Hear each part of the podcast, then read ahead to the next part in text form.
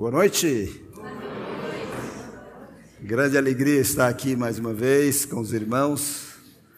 Uh, sempre que eu posso vir e contribuir com os irmãos, fico muito feliz. E hoje, Pastor Tiago me deu esse privilégio.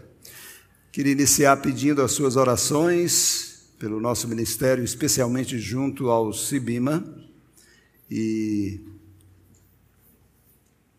eu acho que eu não tenho nada para dizer, porque aqui já tem pastor Tiago que trabalha comigo lá, tem Felipe, pastor Felipe que servem lá, mas ah, é quase um compromisso que eu tenho de sempre, onde eu vou pregar, eu aproveito para falar um pouquinho sobre o Sibima, que é um ministério de preparar servos do Senhor para melhor servir na igreja local ou para assumirem, servirem no ministério. E especialmente estou dando ênfase ao nosso curso EAD, ou as matérias EAD, ou o ensino. Você quer fazer uma matéria, você pode fazer EAD. Então, ficou muito fácil de, de você estudar no Cibima, sem ter que se deslocar para lá. Também ore pelo nosso, finalmente, finalmente temos data para o nosso uh, conferência em aconselhamento bíblico. E estamos lá para janeiro, dia 18, se o senhor assim permitir, nós vamos voltar a ter presencial as nossas, nossas conferências. Ainda não sabemos todos os detalhes de protocolo. Eu espero que daqui para lá todo mundo vacinado, sejam ah, sem tantas limitações como tem sido. Né? Queridos, vamos orar. Depois vamos abrir a palavra do nosso bondoso Deus. Senhor, a Ti nós levantamos a nossa voz e inclinamos os nossos corações, sabendo que toda suficiência vem de Ti. Primeiro, nós nos alegramos porque essa palavra que está diante de nós veio do Senhor. Obrigado pelo pela capacidade que o Senhor tem nos dado, porque por, nós mesmos nada teríamos que explicar. Mas confiamos que o Espírito que inspirou aqueles homens também é o Espírito que nos encoraja, que nos esclarece e que nos ajuda a expô-la. E é nessa confiança que aqui estamos, dependendo tão somente do Senhor, em nome de Jesus. Amém. Livro, enquanto você abre ao livro de Efésios, e vou só dizer que estou pregando no livro de Efésios, porque é o que estou pregando lá na igreja. Então, abrindo para Efésios, no capítulo de número 5, e nós vamos fazer a leitura dos versículos 3 até o versículo de número 14. Efésios, capítulo 5, versículos de 3 até o versículo 14. Queridos, tudo de mais importante que poderia ser dito sobre um crente no Senhor Jesus deveria caber debaixo de duas palavras, fáceis de lembrar: salvação e santificação. Tudo de mais importante deveria caber debaixo desse tema. Ah, eu sei que salvação é pontual, um evento, e eu sei que a santificação talvez daria para desdobrar em vários capítulos, se fôssemos fazer a nossa a biografia, se fôssemos fazer a nossa história. Todavia, queridos, esses deveriam ser a ênfase que deveriam ser dadas na nossa vida, na nossa história. O que, é mais importante é aquilo, aquilo que deveria, de fato, ficar. Esse é o enredo de, do livro de Efésios.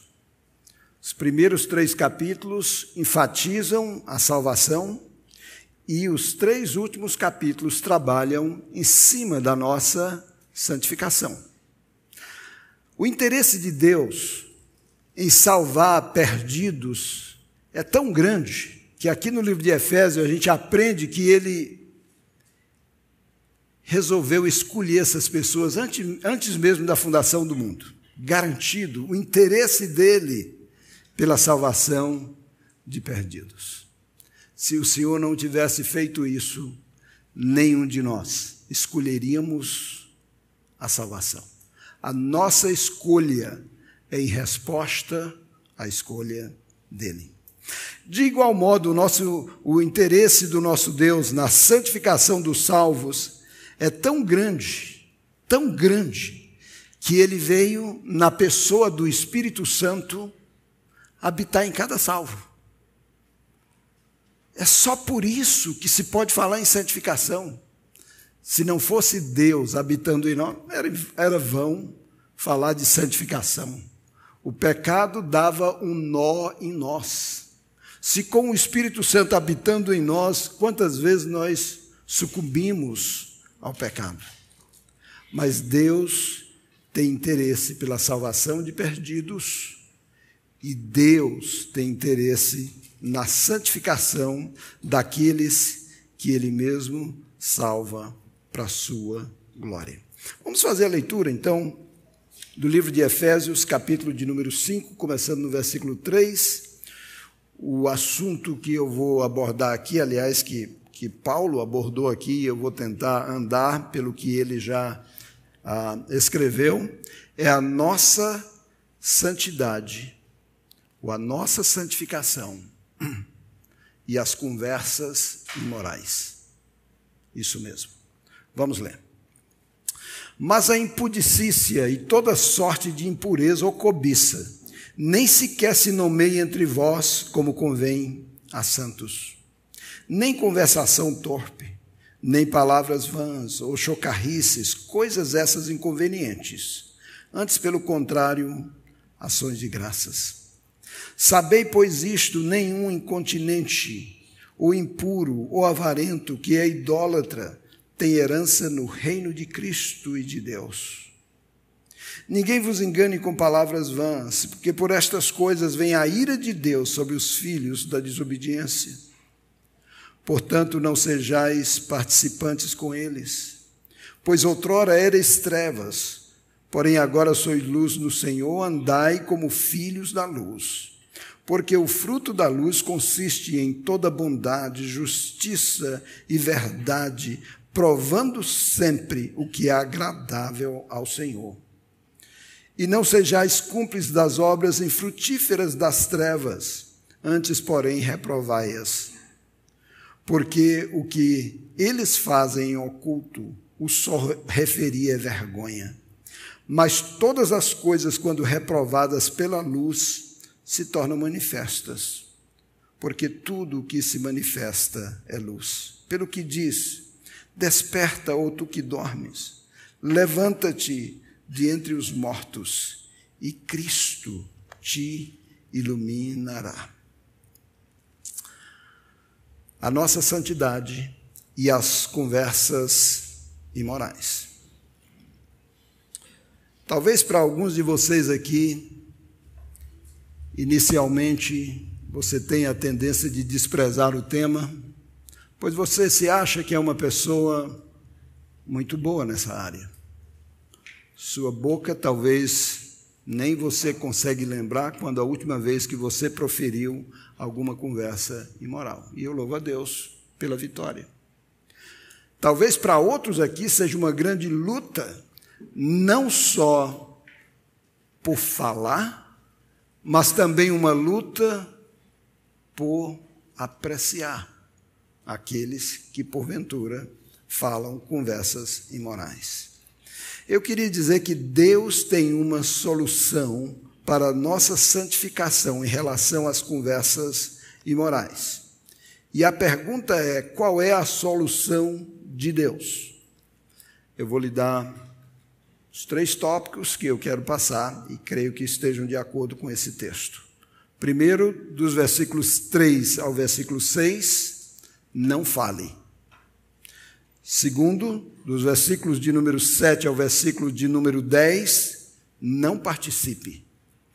Terceiro, dos versículos 11 ao versículo 14, não seja cúmplice, reprove. Quando Isaías teve aquela bela visão de Deus sentado num alto e sublime trono. Na verdade, ele dá um grito. Eu não sei se tem isso no hebraico, mas eu acho que seria assim: estou lascado. Acho que não tem. Mas ai de mim é o que ele diz lá. E ele diz duas coisas. Eu sou um homem de impuros lábios e habito no meio de um povo de impuros lábios. E isso não combina com a santidade de Deus. É o que ele diz lá. Resumo do que ele diz é isso. Isso não dá certo com Deus. Né?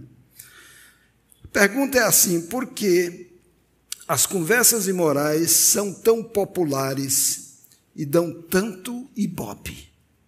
Não é assim, não? E por que elas são. É porque elas são uma afronta a Deus.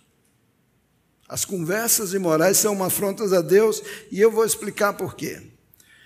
Porque elas distorcem, dão outro sentido a uma das coisas mais belas que Deus criou, que é o sexo. Que é o sexo. Enquanto Deus diz na Sua palavra, digno de honra entre todos seja o matrimônio, bem como o sexo sem mácula. Enquanto Deus diz: Bendito seja o teu manancial, referindo-se ao relacionamento marido e mulher. Enquanto Deus diz, uh, Provérbios capítulo 5, faça a festa, você e a sua esposa. Quando a gente lê no livro de Gênesis, logo no início, quando Deus criou e disse que tudo era muito bom, ele diz: o homem e a sua esposa estavam nus e não se envergonhavam. Além do mais, sobre nenhum assunto nós encontramos um livro inteiro nas Escrituras, mas encontramos um livro inteiro sobre o romantismo dentro do casamento. Há duas verdades bem claras na Bíblia sobre sexo, que a gente não precisa ser teólogo para ler e essas verdades saltarem das Escrituras. Uma delas é a beleza da criatividade de Deus e o incentivo que ele dá para o desfrute do prazer sexual. Qualquer pessoa que lê isso nas Escrituras vai entender isso com muita clareza. Deus não é um estraga prazer como alguns pensam. Deus tem prazer que o homem e a mulher tenham prazer no sexo. Isso aí é absolutamente bem claro. Mas a outra coisa também é a clareza dos limites estabelecidos por Deus sobre o desfrute do relacionamento sexual. Bem simples, qualquer pessoa também pode entender isso. Somente dentro do casamento, um homem e uma mulher. Nada, nada diferente, nada difícil de, de memorizar. É aí que está o grande problema. Mas deixa eu lhe dar um exemplo do contrário do que Deus faz. Enquanto Deus enaltece o relacionamento dentro do casamento, um exemplo de como o homem deturpa isso é que a, a principal maneira do ser humano humilhar uma outra pessoa, a principal maneira que foi achada para se humilhar uma outra pessoa foi lhe atribuindo palavras que distorcem ou pervertem ou enfeiam se não existir, pode botar no dicionário que é bonita essa palavra. Enfeiam, ridicularizam o sexo. Não é isso, não? E às vezes nem é para a pessoa, para ser mais ofensivo, é para a mãe da pessoa. De onde é que vem isso? É uma distorção total e clara daquilo que foi o plano de Deus. Queridos, nós vivemos num, num tempo dificílimo nessa área onde talvez falar disso que eu estou dizendo aqui, sexo, é para dentro do casamento somente, quem é que vai me ouvir falando sobre isso? Ninguém quer dar ouvido a isso. Esse não é nem o programa e a preocupação, obviamente, de quem é crente, eu espero que sim, mas de quem não é, essa não é a preocupação. A preocupação é quando é que a menina começa a, a poder ter sexo legalmente. nos tribunais, na, na, nas nossas legislações, é essa preocupação grande que se tem. Não tem a ver especificamente com casamento, coisa nenhuma. Né? Mas eu queria dizer para vocês que a cidade de Éfeso não era tão melhor do que a nossa cultura hoje. Quando você lê, era uma cidade grande, de fato era um centro econômico, um centro político, um centro religioso, mas era uma cidade com muita, com muita promiscuidade, muito promíscua. Né? E eu creio que aqui Paulo está escrevendo dentro de um contexto que às vezes você olha assim, você tem a tendência de pensar, mas será que aquela cultura tinha as dificuldades que nós tínhamos? Tinha sim. As dificuldades que nós. Pecado, ele faz ciclos e ciclo, e ele vai e aflora pior no lugar, maior no outro, faz um estrago aqui e ali, mas o pecado sempre, ah, nessa área sexual, sempre foi muito forte em todos os lugares. Ah, qual é a solução de Deus, então, para nossa santificação em relação às conversas imorais? Obrigado, meu querido.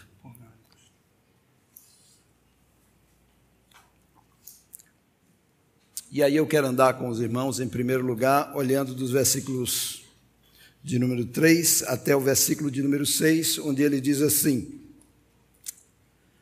mas a impudicícia e toda sorte de impurezas ou cobiça nem, nem sequer se nomeia entre vós, como convém aos santos. Eu quero, eu vou por parte, devido várias coisas que preciso explicar aqui, mas a primeira coisa que eu quero destacar é o fato de que ele diz aqui: nem sequer se nomeie entre vós, como convém aos crentes nem sequer se nomeia entre vós. Então, ele vai falar de várias coisas que ele está dizendo que a gente não devia sequer falar essas coisas.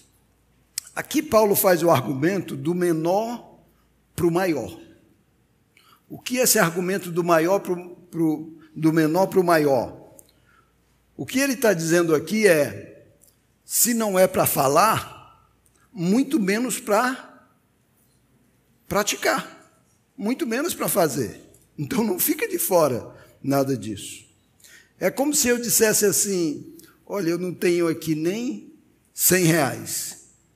Você não vai pensar que eu não tenho nem 100 reais, mas eu tenho 500 reais. Não tenho.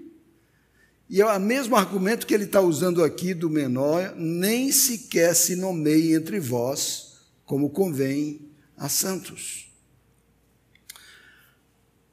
Ah, e ele começa com alguns palavrões aqui, algumas palavras que a gente não usa tanto. Talvez algumas traduções ajudem um pouco mais, mas ele começa dizendo aqui a impudicícia. De fato, essa palavra impudicícia aqui é uma palavra muito repetida no Novo Testamento para imoralidade sexual, que é a palavra porneia, que já tem se tornado até quase que aportuguesada nesse sentido. E é uma palavra geral para imoralidade. Eu diria que ela cobre tudo, e dentro disso tem as especificações que poderiam ser destacadas, como relações sexuais entre pessoas solteiras, que iria se falar de fornicação, adultério, relação sexual de alguém casado com uh, de alguém que é casado, né, fora do, do seu cônjuge, o homossexualismo, ou pedofilia, ou zoofilia, ou todas essas perversões ah, sexuais, certamente de alguma maneira caberiam debaixo dessa palavra. E ele está dizendo é isso não devia fazer parte do nosso bate-papo. Deveria completamente estar fora disso, tá? Depois ele usa aqui a palavra impureza. A impureza aqui, embora sejam palavras parecidas, mas é aquilo que aqui expressa a decadência moral sexual. A ideia aqui é de carne em decomposição. E eu penso que nessa área moral sexual, eu acho que a nossa sociedade tem banalizado tanto que cheiraria a essa palavra em decomposição, seria por aí quando a gente a ler essa palavra impureza. Aqui poderíamos ter vários exemplos disso. E eu diria que a porta mais escancarada com respeito à impureza hoje seria a pornografia. Né? Josh McDowell ele disse há uns três anos atrás numa palestra na, na Consciência Cristã que ele disse que uh, o pecado o pecado que mais ataca, que mais faz com que a igreja seja anêmica nos nossos dias, se chama pornografia. Pecado muitas vezes oculto, mas que por dentro ele vai roendo. E qualquer pessoa que se torna consumidor de pornografia, ele sabe a dor que ele sente por isso, por causa desse tipo de pecado. Né? Pornografia, além de ser um mal que destrói a santidade na vida do crente, que algum tempo atrás era muito comum somente entre o público masculino, nos últimos anos, cada vez mais a gente atende também mulheres viciadas. A Larissa está aqui, talvez tenha um testemunho sobre isso cada vez mais atende também mulheres viciadas em pornografia. Mas o pior é que é uma, uma escada descendente. Não existe satisfação e cada dia piora mais aquilo que pratica, até chegar talvez o, o, um dos pecados mais horríveis que existe, que é a pedofilia pedofilia.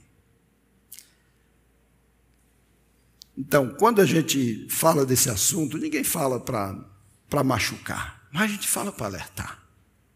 Fala para alertar. Se você luta nessa área, procure ajuda. Procure ajuda. Deus tem solução para os nossos pecados, quaisquer que sejam. Depois ele trata aqui uma outra palavra, e essa outra palavra é cobiça.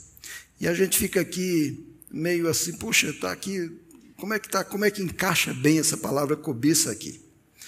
Na verdade, e, e inclusive uh, tem avareza, acho que outras, outras uh, Bíblias traduziram como avareza e é aí que vai. Mas a cobiça é um desejo para conseguir de maneira ilegítima algo que pertence a outra pessoa. E eu me lembrei de Êxodo, capítulo de número 20, onde nós encontramos o Decálogo.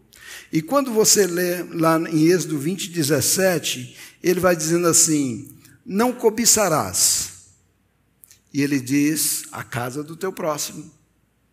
E ele vai dizendo várias coisas que a gente percebe que claramente é material, ou o servo, a serva, o boi, o jumento, a casa e aí por diante.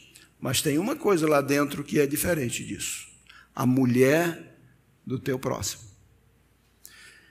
Então a gente percebe que a, a cobiça pode ter a ver com coisas materiais, mas ela está ligada também à questão moral, sexual. E certamente, aqui nesse contexto, não está falando de dinheiro. O contexto nos ajuda a entender que a cobiça aqui está voltada para a questão moral, sexual, aqui. Se você olhar um pouquinho só no capítulo de número 4, onde Paulo já vinha tratando dos pensamentos, capítulo 4, versículo de número 19, ele diz assim: os quais, tendo se tornado insensíveis, se entregaram à dissolução para com avidez cometerem toda sorte de impureza. Ah, o que, que eu queria de, destacar aqui nesse é que essa palavra impureza aqui, do capítulo 4, versículo 19, é a mesma palavra da qual foi traduzida cobiça, aqui no capítulo 4, no, no capítulo de número 5. Isto é, lá seria todos os tipos de, uh, de desejos impuros e imorais. Lá no capítulo 4 seria a isso que estaria se referindo. O homem cada vez descendo mais nessa escada terrível. Depois ele fala aqui, no versículo de número 4, de conversação torpe, e eu queria destacar só como ah, conversas obscenas, indecentes, conversas podres, poderiam, poderíamos colocar. Depois ele fala de palavras vãs, e eu diria que tolices, palavras chulas, palavras baixas, e depois ele usa mais uma palavra difícil que a gente não usa tanto, chocarrices. E eu penso que essa aqui ela tem mais a ver com piadas imorais. E talvez é aqui onde muitas pessoas acabam de alguma maneira tolerando, porque tem alguma coisa engraçada no meio daquilo. Né? Os mais velhos aqui talvez foram criados na geração dos trapalhões e da, escola, da escolinha do professor Raimundo. Não sei, depois olhando aqui é meio complicado, né? Porque talvez quem ninguém mais, nenhum programa que pelo menos eu tenha assistido imitava mais a homossexualismo do que os trapalhões. Diversas, diversas situações, diversas cenas e mesmo na, na escolinha do professor Raimundo, era o que as besteiras de todo jeito, talvez as besteiras imorais estavam lá e cativavam, cativavam a nossa geração para assistir aquelas coisas. Então, quando a gente olha todo, tudo isso que envolve um cenário que não é longe de nós, que está em todo lugar onde nós, nós vamos, onde a gente pode ter a contato com outras pessoas que não são crentes, e eu diria que muitas vezes entre pessoas crentes, eu creio que eu não estou falando de, um, de algo que não bate na, na trave da sua vida. Não é uma coisa que, que você não, não lida com isso. E a gente começa a perceber, a primeira coisa que, que Paulo ensina aqui é: não fale. Não saia da sua boca isso. Guarda a sua boca em relação a essas coisas. Seja radical com isso. Ou você vai abrindo. E eu sei que, eu, eu penso pelo menos que homens têm uma tendência muito mais de falarem dessas coisas do que mulheres. Eu não perguntei para minha esposa nos ciclos onde ela lida sobre isso, mas irmãos, isso tem a ver com uma natureza pecaminosa que tem em homem e que tem em mulheres também. Tá? Agora, ainda nesse versículo aí, versículo de número 4, ele vai dizer o que, o que eu acho legal na maioria do, do, desse treinamento que Paulo está dando sobre santidade, é que ele diz não e ele diz sim. Né? E ele faz exatamente isso no final do versículo 4, ele diz: Antes, não essas coisas inconvenientes, não. Antes, pelo contrário, deve sair da sua boca ações de graças. Né? Não é só não fale, mas fale o que é bom.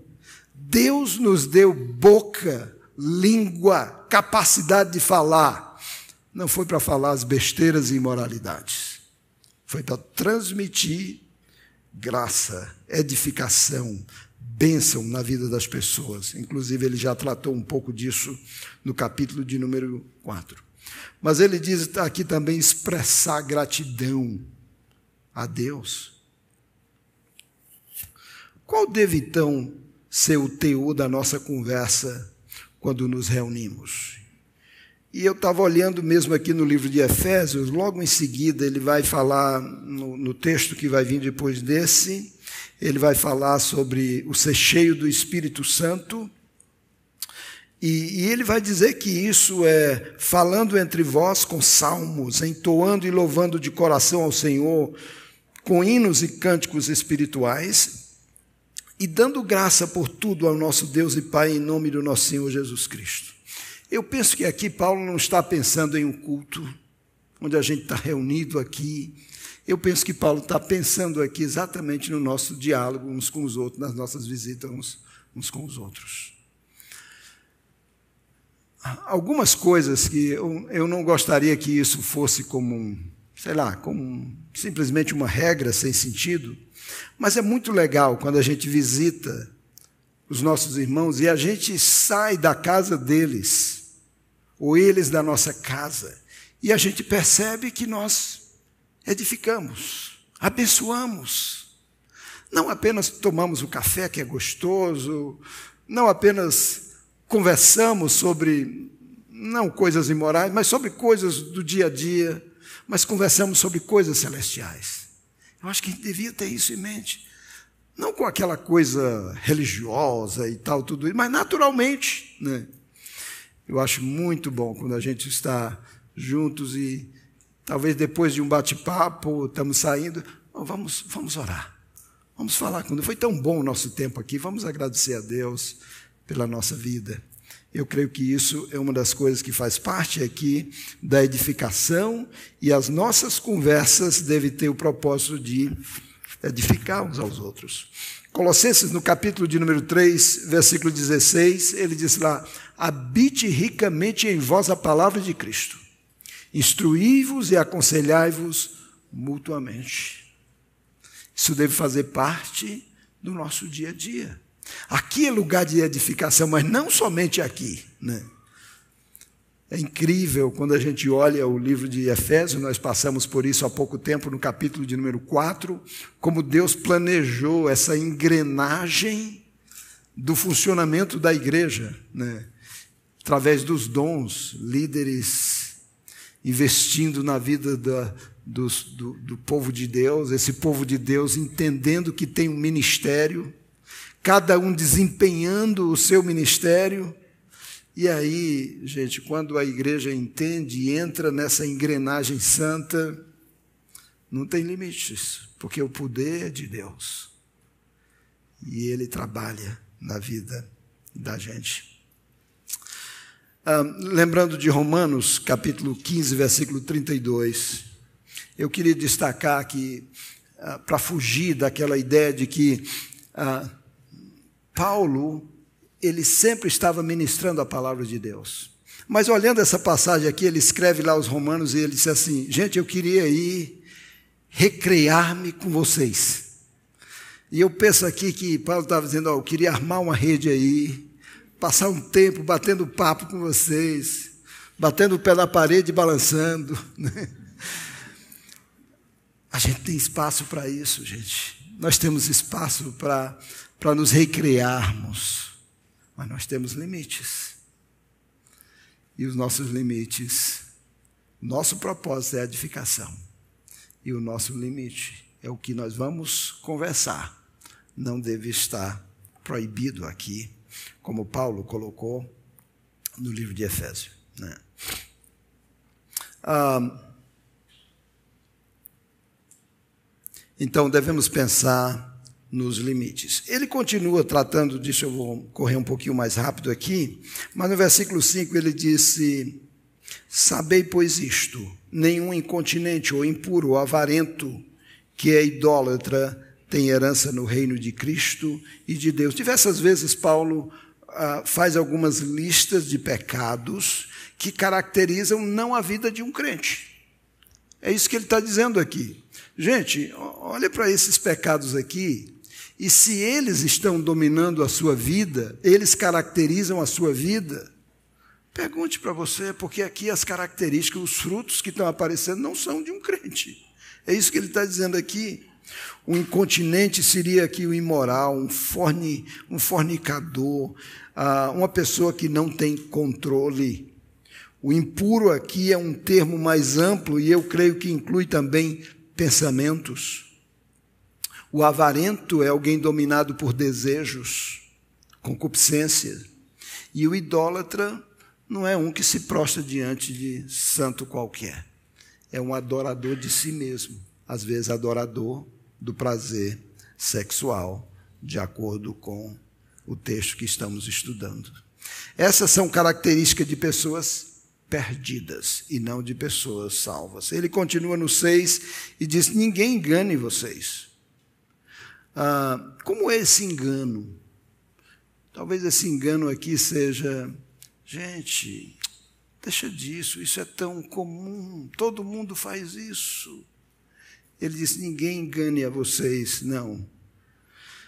Porque, na verdade, nós vivemos um tempo tão difícil que hoje é muito natural, lá fora, e eu espero que nunca na igreja, a menina que começou a namorar dormir na casa do menino.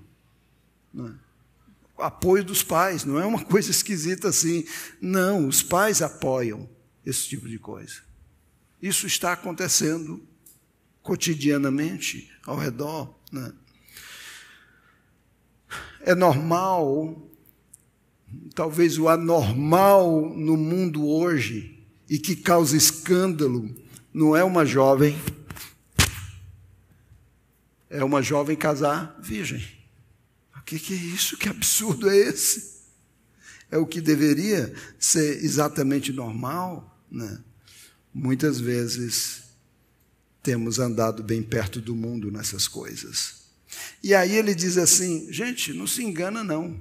A ira de Deus vem por causa dessas coisas. Né? E eu estava lembrando de Hebreus capítulo 13, versículo de número 4, onde ele diz: O Senhor julgará os impuros e adúlteros. O Senhor julgará os impuros e adúlteros. Eu sei que não é fácil vivermos numa sociedade dominada pela imoralidade. Eu sei que nós vivemos numa sociedade onde as crianças, especialmente as meninas, são erotizadas muito cedo Hoje, no grupo lá da igreja, alguém postou sobre isso, mostrando a foto de uma menina de oito anos, sentada na perna de um menino de onze anos. Isso tudo com características de, de adultos. Mas isso, isso é uma luta antiga. Eu me lembro quando a Cinti, que era pequeno, pequena, e a gente recebia roupas dadas assim das, das parentas, primas e tudo isso, né? Muitas vezes a gente recebia e olha, não, não dá, filha, não dá. Quatro, cinco anos por aí. Não, esse tipo de roupa, não, mas, mas, é criança, é criança, mas não dá. Não dá. Roupa boa, roupa de marca, às vezes. Oh, cara. mas não dá, não dá. Tem uma coisa mais importante do que isso. E, e eu creio que a gente tem que começar cedo como, como pais cuidando dos nossos filhos. Gente, às vezes é uma coisa que deveria ser absolutamente normal, mas esses dias, ah, não muito tempo atrás, morreu um, um ator brasileiro, Tarcísio Meira, casado com Glória Menezes. E, e ali o que foi noticiado de legal naquilo é que eles estavam com cerca de 40 anos de casados. Ele e a esposa dele. Isso é quase um, sei lá, incomum no meio do mundo e especialmente do mundo artístico nos nossos dias. Isso deveria ser absolutamente normal, porque foi assim que Deus planejou. Mas tem mais uma coisa que eu queria destacar do versículo de número 5 aqui. É o fato de que isso aqui não é uma área cinza na vida cristã. Não é uma área pequena. Não, não está falando de quê? De uma coisa. Não. Olha aqui o versículo de número 5, que ele diz assim: Sabei, pois, isto: nenhum incontinente, nem impuro avarento que é idólatra tem herança no reino de Cristo e de Deus. Isso aqui é o que é uma das coisas que caracteriza você ser um crente, você não ser um crente. Então não é uma coisa boba, cinza, ela é muitíssimo importante na nossa vida. Portanto, nem sequer nomeie-se no meio de vós. Qual é a solução de Deus para a nossa santificação em relação a conversas imorais? Não fale. Não fale. Esse é o primeiro, primeiro ponto. Não fale. Mas fale aquilo que edifica, aquilo que traz glória ao nome de Deus, aquilo que traz graça à vida das pessoas. Até aqui, então, a gente viu esse princípio. Mas é só isso? O texto continua. O texto continua. Olhe, e vai ficando mais difícil. Você pensa que o mais difícil já foi? O mais difícil está por vir. Olha o versículo de número 7. Ele diz assim: Portanto, não sejais participantes com eles. E eu vou depois olhando um pouco mais. Primeiro é não fale. Segundo lugar, o que é que ele diz aqui? Não, não participe. Não participe com ele. Ah, versículo de número 7, ele vai descrever algo que é ainda mais comum.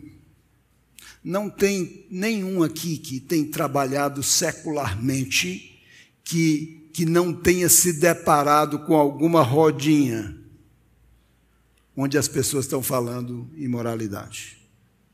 Eu já trabalhei secularmente. Quando eu estava estudando, boa parte do meu tempo eu trabalhei com vários homens no comércio. E eu sei como é isso. E às vezes, quando eu estava chegando perto, ele dizia assim: o irmão está vindo, o irmão está vindo e tal. Graças a Deus, amém. Pronto. No início, eu tinha que muitas das vezes chegar e dar a volta. Ele estava conversando e eu já ouvia, então já ia saindo. Não vou ficar. Né?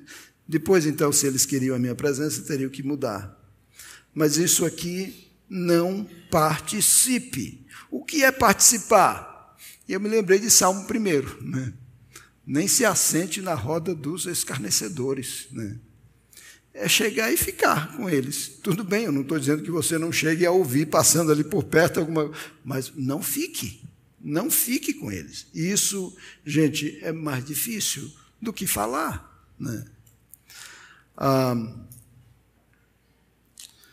eu fico imaginando se você tivesse um, um amigo da pesada e aí, de repente, você estivesse andando com ele e ele fosse fazer um assalto por aí. Aí você ficava lá, é seu amigo, você ficava, você não participava, não assaltava, você estava com ele. E você acha que quando o pessoal da polícia chegasse, que você estivesse ali perto, o que, que eles iam fazer? Eles iam pegar, eles iam bater, depois iam perguntar você se você fazia parte do time ou não. Você ia com certeza, porque você estava junto com eles, né? Ah, Hoje, queridos, muitas vezes nós temos nós precisamos ter uma atitude de não ter vergonha de não participar. Você por ali e tal, não, não tenha vergonha, porque a Bíblia diz não fale, mas a Bíblia diz também não participe de conversas imorais não, não fique com eles, não fique com essas pessoas participando dessas conversas, não. Tá? Mas deixa eu lhe dizer uma outra coisa aqui, que talvez ainda seja mais comum com respeito a participar. E eu queria falar do que a gente assiste. Porque às vezes você não realmente tem conseguido boas vitórias nisso. Você tem conseguido vitórias também naquilo que você assiste? É, eu não estou falando de pornografia, não. Eu estou falando dessas conversas que muitas das vezes até são bem boladas, bem divertidas e tudo isso, mas são imorais. São imorais. E às vezes ainda deixa o like.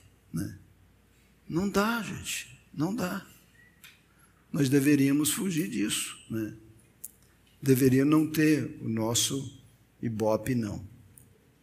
Agora, por que, que a gente não deve participar? Ele não só diz não participe, eu acho muito jóia como Paulo trata disso aqui. Ele diz assim: não sejais participantes com ele. E ele vai dizer assim: pergunta é, Paulo, por que, por que não devemos participar disso? Porque na vida de todo crente precisa existir um antes e um depois.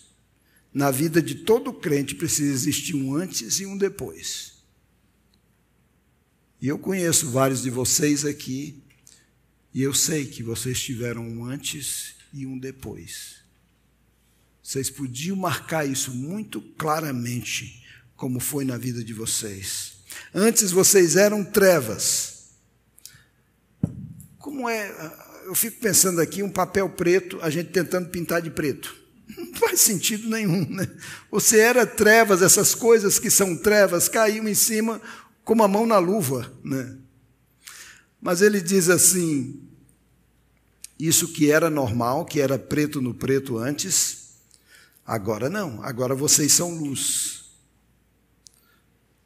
O que, que aconteceu? O que, que aconteceu com alguém que era tão normal isso? Abra comigo para 1 Coríntios, eu tenho que levar vocês a essa referência. 1 Coríntios, no capítulo de número 6, mostra que para existir um antes e um depois, tem que ter havido uma ação sobrenatural de fora na vida das pessoas. E aí ele descreve isso assim no versículo 9, capítulo 6 de 1 Coríntios. Ou não sabeis que os injustos não herdarão o reino de Deus?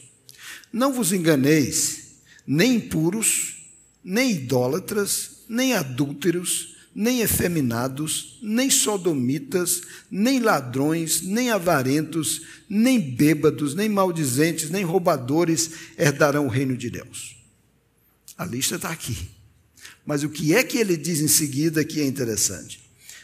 Tais fostes alguns de vós, mas vós vos lavastes, mas fostes santificados, mas fostes justificados em o nome do Senhor Jesus Cristo e no Espírito do nosso Deus. O que ele está dizendo aqui é que houve uma ação de fora sobrenatural. E vocês foram lavados, santificados e justificados. E a pergunta é: isso aconteceu com você? Não é questão se você faz parte dessa igreja ou se você não faz parte dessa ou daquela. A questão é se você foi lavado pelo sangue de Cristo. Ele vai dizer, e pelo Espírito do nosso Deus. A ação, o sacrifício de Jesus Cristo e a ação do Espírito Santo lhe trazendo a conversão.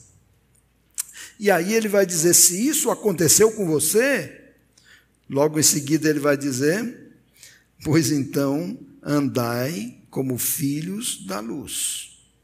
Você deve andar, então, como resultado de ter sido salvo, você deve andar desse jeito. Não como se você fosse um discípulo. Não faz sentido. É uma contradição. Você é salvo ou você não é salvo? Você foi lavado ou você não foi lavado? Como é que você foi lavado e agora você volta ao poço de lama de novo? Você é um bacurinho ou um cordeiro? Pensar nisso, né? Ande como filho da luz. E ele diz aqui, ele coloca três peneiras aqui. Ele coloca o que é bom, o que devemos, o que, isto é, o que é reto, né? o que é justo e o que é verdadeiro. Né? Se a gente colocasse isso nas nossas conversas, a gente ia evitar, não, isso aqui isso aqui não é bom, não. Isso aqui não é correto, não. Isso aqui não é justo, não. Isso aqui não é verdadeiro, não. não. E, e uma das coisas que deveríamos saber, especialmente no campo de pornografia, é que ali, muito, praticamente tudo, não é verdadeiro. Né? É um engano, é uma falsidade para lhe pegar. E aí ele termina dando o lado positivo, né? Ah, ele não só diz aqui que não participe, mas tem uma outra coisa que ele diz aqui. Ah, versículo 10: provando sempre o que é agradável ao Senhor. Não isso não é agradável ao Senhor. Mas você deveria, em vez de participar, você deve ah, experimentar você deve fazer, você deve procurar aquilo que agrada a Deus, porque é aquilo que vai te dar, de fato, alegria. Então, segundo lugar, não participe. Primeiro lugar, não fale. Segundo lugar, caia fora, não participe. É mais difícil. Mas espera aí que ainda vai ficar pior. Vamos olhar aqui o versículo de número 11. Versículo de número 11, Paulo continua dando instrução. E não sejais cúmplices nas obras infrutíferas das trevas, antes, porém, reprovai-as. Não disse que a coisa ia ficar pior? Ele disse agora: tudo bem que você não fala, Tudo bem que você está lutando para não ficar no meio deles, mas tem mais uma tarefinha que eu estou passando aqui para vocês. Vocês têm a obrigação é de reprovar. Reprovar. E se você não reprovar, você vai ser cúmplice. O que, o que, que significa ser cúmplice? Tem aquele velho ditado entre nós, que é quem cala, você todo mundo sabe. Quem cala, consente. Né?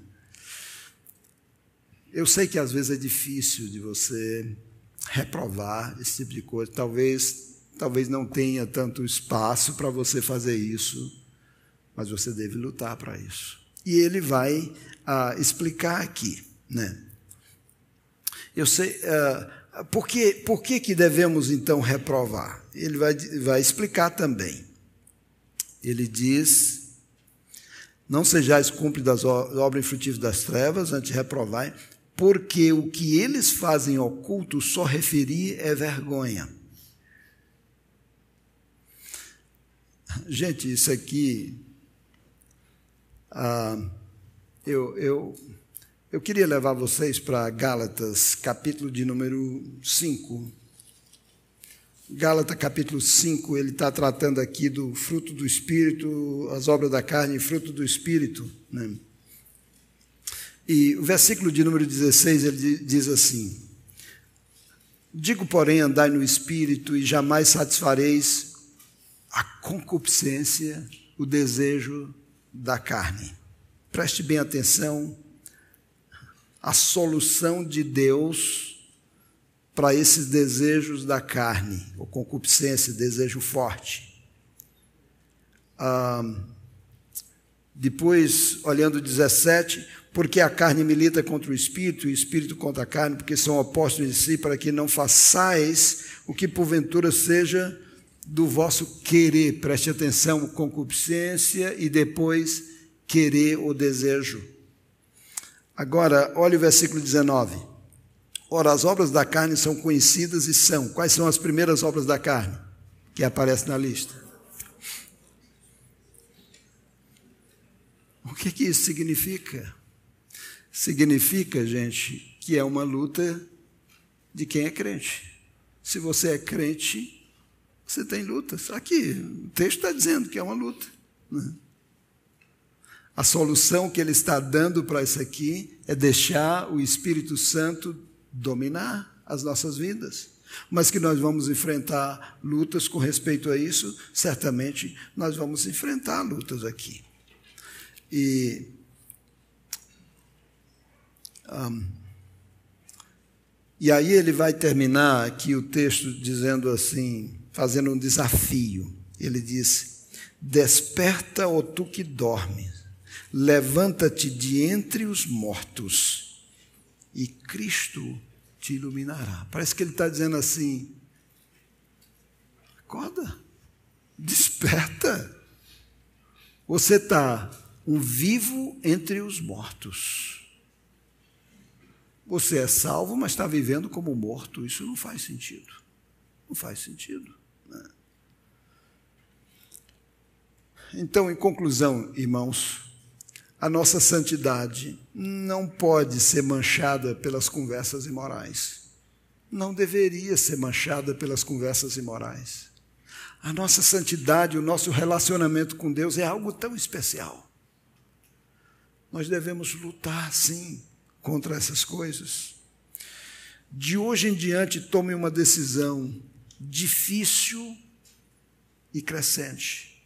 Primeiro, não fale coisas imorais. Deus não lhe deu boca, língua para você falar coisas imorais, não. Lembre do que Tiago diz: de uma só boca pode vir bênção e maldição? Não pode? De um só poço pode vir água doce e água salgada? Não faz sentido. Não fale. Fale o que transmite graça. Não participe. Procure experimentar, saborear o que agrada a Deus. Não seja cúmplice. Reprove. Reprove. Talvez esse seja o desafio maior que a gente tem. E eu vou dizer: comece no ciclo mais perto.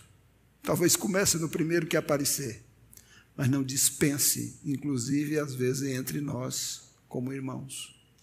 É, às vezes pisamos na bola. Eu acho que é muito legal quando alguém chega, irmão, isso não é, isso não é o que nós devemos estar conversando. Né? Eu acho que isso faz parte do processo de santidade que o Senhor deseja para a sua igreja. Vamos orar. Obrigado, Senhor, por tua palavra, teu amor por nós, provendo salvação tão grande, preciosa. Mas o Senhor também se preocupou com a nossa santificação nas mais diversas áreas da nossa vida. E hoje temos visto aqui nas conversas imorais. Oh Deus, não é um assunto de outrora ou de amanhã, é um assunto de hoje. E nos ajude, Deus, a praticar essas verdades. Em nome de Jesus. Amém.